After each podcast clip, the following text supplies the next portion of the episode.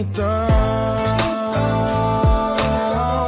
me diz o que acontece com a nossa relação. Olá, coleiros e coleiras que nos escutam no seu transporte, em sua casa, na escola, no trabalho, andando pelas ruas, na sua atividade física, em qualquer lugar. E está aproveitando para estudar história. Voltamos com mais um novo episódio do nosso Cola na História. A gente podia estar vendendo vacinas superfaturadas para o governo agora, mas não. Estamos aqui produzindo conteúdo de qualidade para você, querido ouvinte. E nesse episódio falaremos de relação. Mas não é DR, não, é política externa. As relações internacionais brasileiras durante o segundo reinado. E tem treta, hein? Tem rompimento de relações com a Inglaterra e tem a Guerra da Tríplice Aliança, também chamada de Guerra do Paraguai. Para falar sobre esse assunto, está conosco o nosso estrategista, nosso chanceler da história, nosso embaixador para assuntos internacionais, nacionais e amorosos. Ele, Francisco Chico Araripe. Chanceler. Embaixador para assuntos amorosos, é demais, cara. O cara que escreve esse texto se supera, brozinho. É isso aí, meu camarada.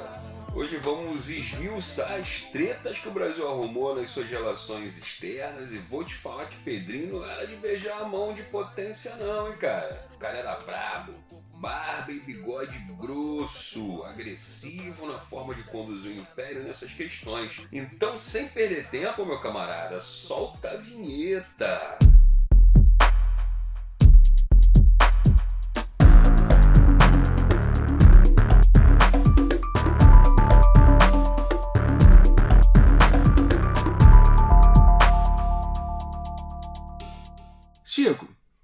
Sabe que a política internacional, né, ou seja, a forma com que o país dialoga com outros países e nações é muito importante e define o projeto de Estado que se quer construir.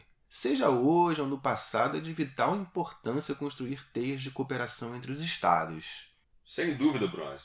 A política externa praticada por um governo de um determinado país diz muito sobre o projeto de Estado que ele busca implantar. Pode influenciar a paz entre as nações, os negócios em geral, a política humanitária, desenvolvimento de tecnologia, como estamos precisando agora, política de segurança, enfim, cara.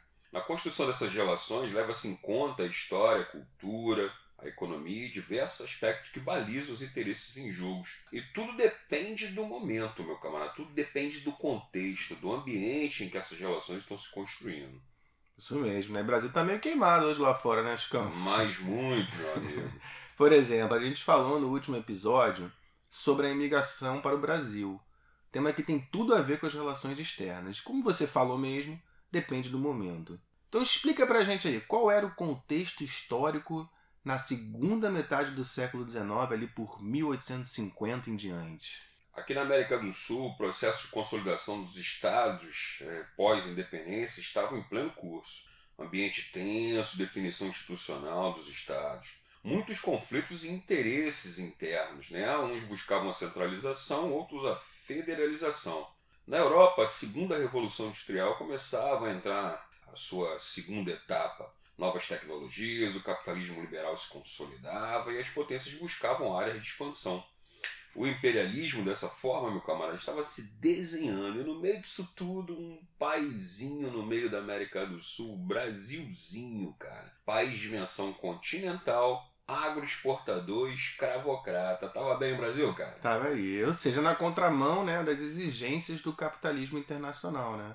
E tinha, teve uma treta aí, né? O embaixador inglês aqui no Brasil, que servia como elemento de pressão sobre o governo brasileiro e acabou gerando uma crise diplomática entre nós e a Inglaterra. Conta esse babado aí, Chico. William Dougal Christie, cara. Era Como? uma... William Dougal Christie. William Dougal Christie. Era o nome do cara. Por isso essa treta entra pra história do Brasil como questão Christie. Na verdade, meu velho, a gente pode estabelecer que isso aí foi uma série de incidentes diplomáticos entre Brasil e Inglaterra entre 1862 e 1865 que culminou, pasme você, cara, com um corte de relações diplomáticas entre o Brasil e a Inglaterra. Muito bem, então vamos ao capítulo 1. Quais os motivos que levaram a esse extremo aí de, de rompimento de relações? Capítulo 1. Pois é, cara, tem muita coisa pra falar aí. Desde que o Brasil se tornou independente, né, havia pressões inglesas pelo fim do tráfico negreiro e até o fim da escravidão. A coisa ficou pior quando, em 1844, foi aprovada a tarifa Alves Branco, que aumentou os impostos produtos ingleses e os caras ficaram né, pistola. Em represália, velho, o parlamento inglês aprovou em 45, 1845, a lei do Bill Aberdeen, que estabelecia que os caras poderiam apreender qualquer navio suspeito de transportar escravizados de África para o Brasil. Ou seja, os caras iam combater o tráfico negreiro a qualquer custo. Essa pressão internacional estabelecida pelo Bill cara, levou o governo brasileiro muito a contragosto a aprovar a Lei Eusébio de Queiroz, em 1850, que acabava com o tráfico negreiro. Não preciso falar que era muito a contragosto né, da elite proprietária de terras e escravos do Brasil, que acabou gerando, né, por intermédio das suas interlocuções, principalmente via imprensa, um sentimento muito anti-britânico vindo dessa elite brasileira e pegando uma classe média urbana das grandes cidades. Entendi, né? Os grandes proprietários de escravizados eles estavam se sentindo prejudicados com as pressões da Inglaterra pelo fim da escravidão. E para agravar a situação, tem o lance do navio inglês que afundou na costa do Brasil. Capítulo 2, Chico. O Príncipe of Wales. Ou o Príncipe de Gales, né, cara? Esse navio inglês, velho, veio carregado da Inglaterra com produtos e acabou encalhando, foi saqueado e posteriormente afundou na costa do Rio Grande do Sul, isso em 1861. Muitos dos seus tripulantes foram mortos, né? Chegavam à praia, os corpos, e aí o cara, o embaixador Christie, sem prova nenhuma, culpava os brasileiros pela perda da carga, pelo assalto e assassinato dos tripulantes do navio. O assunto, cara, foi destaque nos principais jornais e cresceu a opinião pública contra a Inglaterra, tendo a figura do Christie como central, velho. O cara tava azedo, hein? Ele passou a encarnar a antipatia brasileira, né? Pois é, rapaz. E o capítulo 3? Mas calma que tem mais, eu ia te falar isso, cara. Em meio ao debate do pagamento da indenização, os caras cobravam né, o pagamento da indenização. Três oficiais da Marinha Inglesa, isso em trajes civis, foram presos aqui no Rio de Janeiro após promoverem confusão e briga, meu camarada. Tava na gandaia ali no samba? Qual foi Não estavam puro, não, velho. o, o Chris, cara, quando soube que os caras foram presos, né, por oficiais da polícia aqui do Rio de Janeiro, exigiu imediata soltura dos oficiais e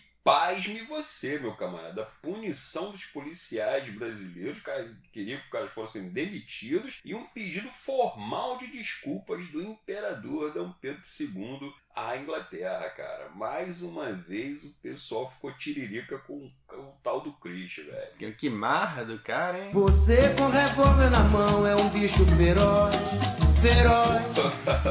E o capítulo, capítulo É. 4?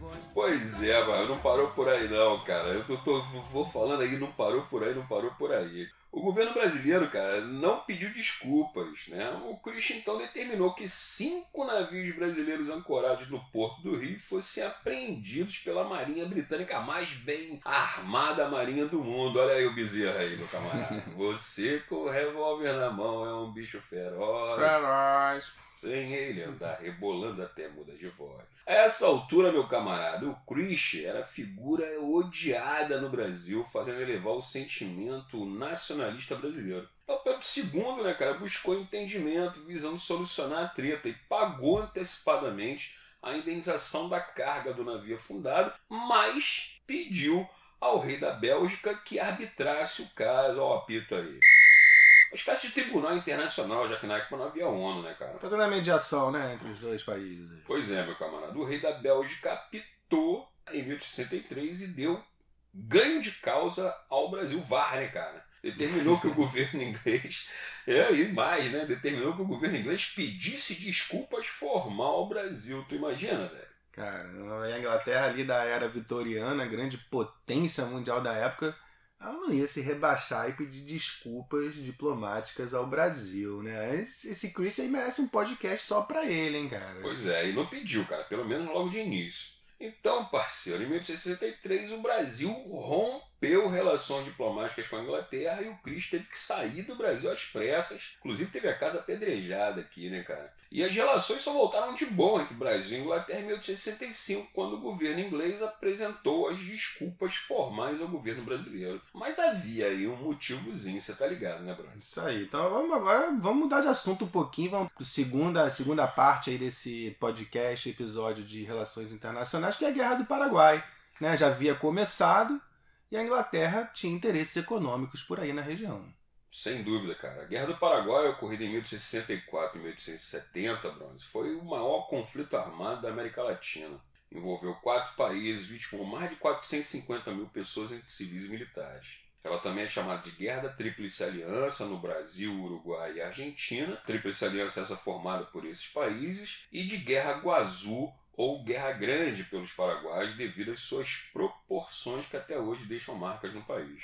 Só para você ter uma ideia, meu velho, terminada a guerra, havia um homem adulto para cada cinco mulheres no Paraguai. Por isso a guerra também é chamada de genocídio americano, camarada. E a gente vai entender por que já já. É uma tri triste história aqui, né, da América do Sul, mas fala aí então pra gente quais os fatores que contribuíram para o início desse conflito.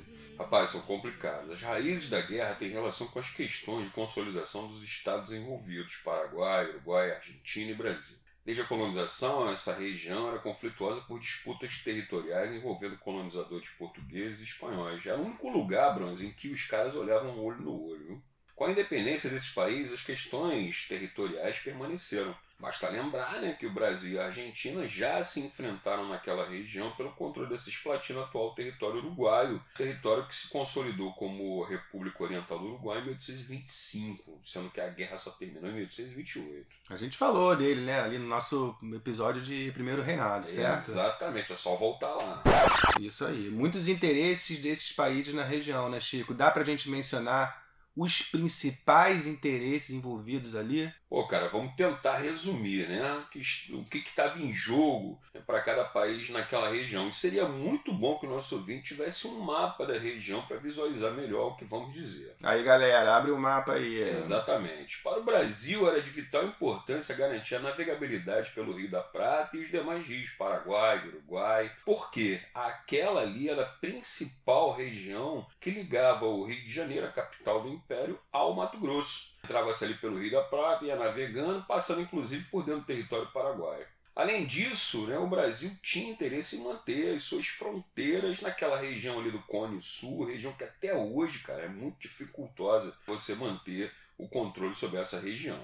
A Argentina e o Uruguai, por seu lado, também né, tinham questões ali, disputavam o controle pelo estuário do Rio da Prata e passavam por intensas disputas na construção dos seus estados, tanto a Argentina quanto o Uruguai. Para o Paraguai, país sem saída para o mar, a região era de vital importância, porque por ali era o único lugar onde você podia fazer comércio internacional. É a única saída para o oceano. Portanto, o Paraguai dependia muito da política uruguaia para poder usar o porto de Montevideo, principalmente né, para exportar e importar produtos. Por isso, desde que assumiu o controle do governo paraguai em 1862, Francisco, cara, que nome bonito. Francisco.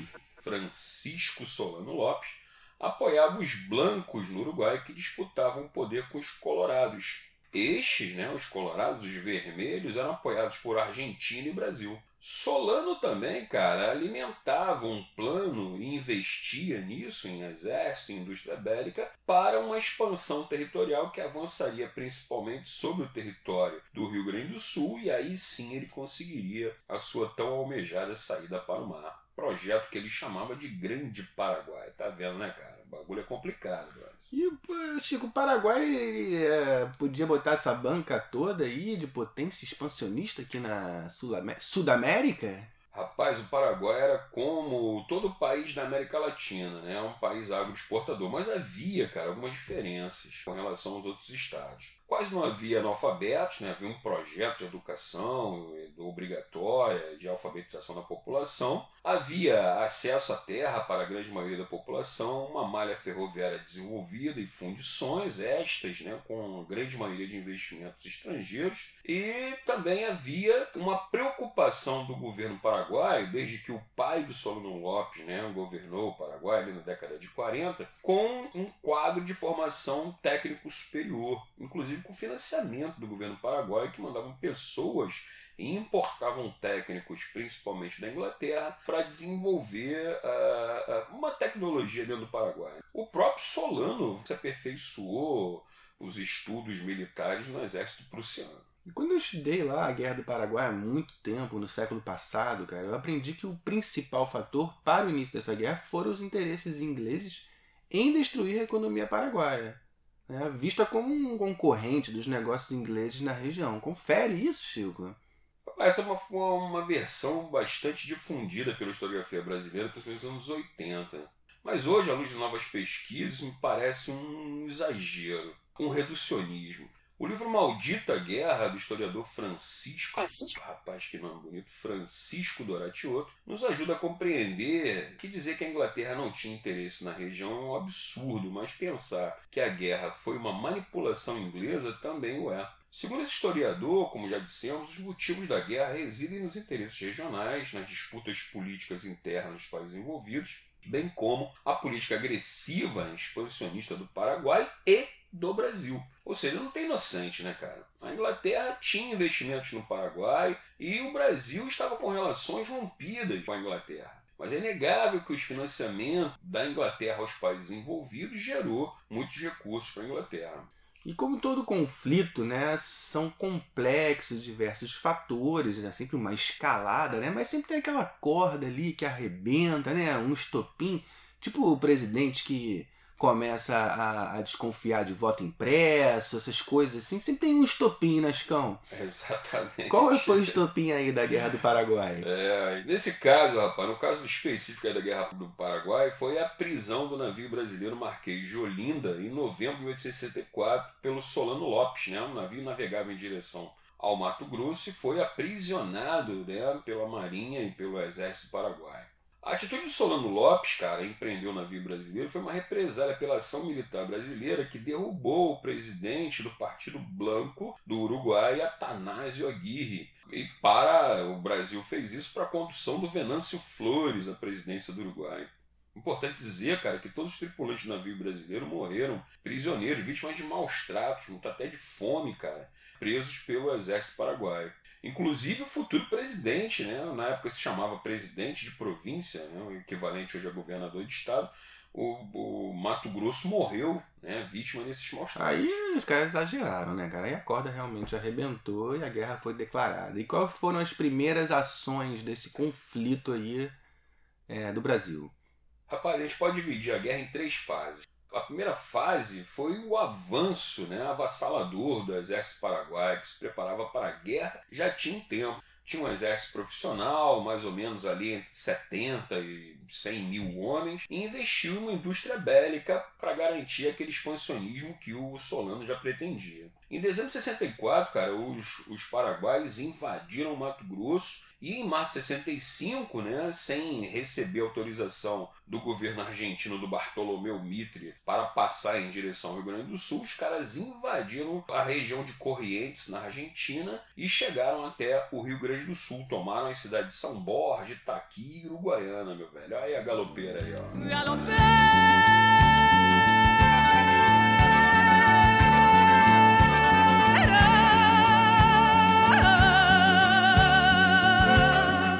Fato levou a Argentina a declarar guerra ao Paraguai e, posteriormente, em maio do mesmo ano, Brasil, Argentina e Uruguai assinaram o Tratado da Tríplice Aliança, cujas forças militares estariam sob o comando do general Bartolomé Mitre, presidente da Argentina, cara.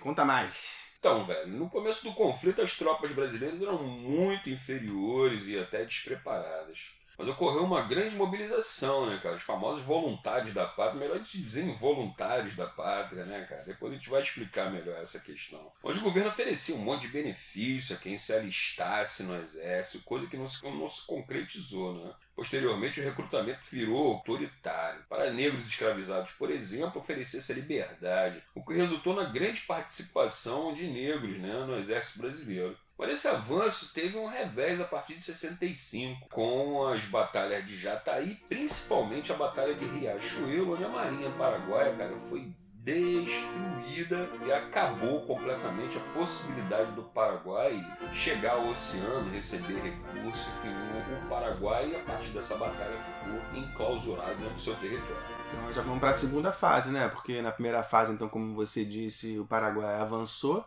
e agora vem o contra-ataque da Tríplice Aliança. Exatamente, cara. Importantes batalhas deram vitórias aliadas, como a Batalha do Tuiuti, em 1866. Nessa, Solano Lopes, cara, decidiu apostar alto e tentou romper as linhas aliadas. A batalha reuniu, cara, cerca de 60 mil pessoas e terminou com a derrota paraguaia. Os aliados também tiveram muitas baixas e provocou a guerra, meio que depois dessa batalha aí, né, teve uma paralisação. Ninguém agia Nesse intervalo, né, inclusive, houve a troca do comando militar das forças aliadas, assumindo, saindo Bartolomeu Mito e assumindo Caxias, as tropas aliadas. Suderge informa substituição no time da aliança. Cara, que saudade desse Maracanã. Tempo que o Maracanã não era arena, né? Tá na hora de comer o genial. Pô, aquele cachorro, não, cachorrão ali da entrada do Maracanã não é genial não, cara. Pô, genial, é bom demais. Mas voltando, velho, as ações no conflito foram só retomadas em 1867. E embora o Solano Lopes tivesse tentado um acordo de paz, não obteve sucesso. As forças aliadas avançaram, né, tomando as fortalezas de Humaitá em 67 e vencendo o Paraguai na Batalha do Havaí em 1868. Em 1 de janeiro de 1869, primeiro dia do ano, Caxias entrava em Assunção, tomava a capital do Paraguai, que foi saqueada pelas tropas brasileiras. Mas o pior estava por vir aí para o Paraguai, né, Chicão? Com certeza, cara. Quando tomou a capital, Caxias escreveu para Dom Pedro II dizendo que a guerra estava vencida e que ele estava voltando para casa. Dom Pedro II, cara, no entanto, queria Solano Lopes a qualquer custo. A guerra passava a ter motivações pessoais. O Conde D, lembra dele, cara? Sim. Conde D, Uhum. genro do imperador, casado com a princesa Isabel, que há tempo fazia pressão sobre o imperador para ir para a guerra, foi finalmente escalado para o conflito. E a sua missão era achar de qualquer maneira o Solano Lopes. O último ano do conflito, cara, entre 69 e 1870, foi de destruição total do Paraguai. A Argentina e o Uruguai saíram fora, né, cara? E o Brasil ficou sozinho nessa empreitada. A caçada só terminou em Cerro Corá, em 1870, onde Solano Norte foi morto pela lança do cabo Chico Diabo Francisco. É mais um, né? Três Franciscos nesse episódio, brincadeira? E a guerra chegava ao fim, pessoal. Mas é importante a gente pontuar aí os saldos do conflito para os países envolvidos. Quais foram esses saldos? Muito importante, Bronze.